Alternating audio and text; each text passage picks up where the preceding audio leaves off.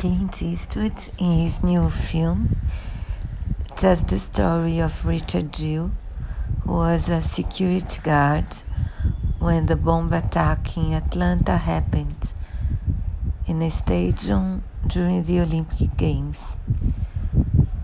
He helped save to save many people because he saw a bag which was uh, full of explosives.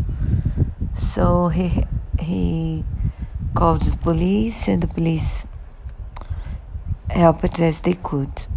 But some people died, and another, and some other people were hurt. And the film tells his story and the story of the investigation of the attack, part of it which included suspecting Richard Jewell.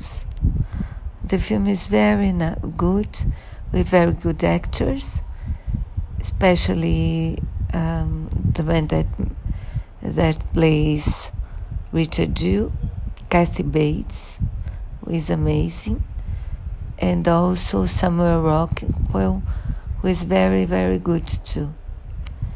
So have fun, enjoy.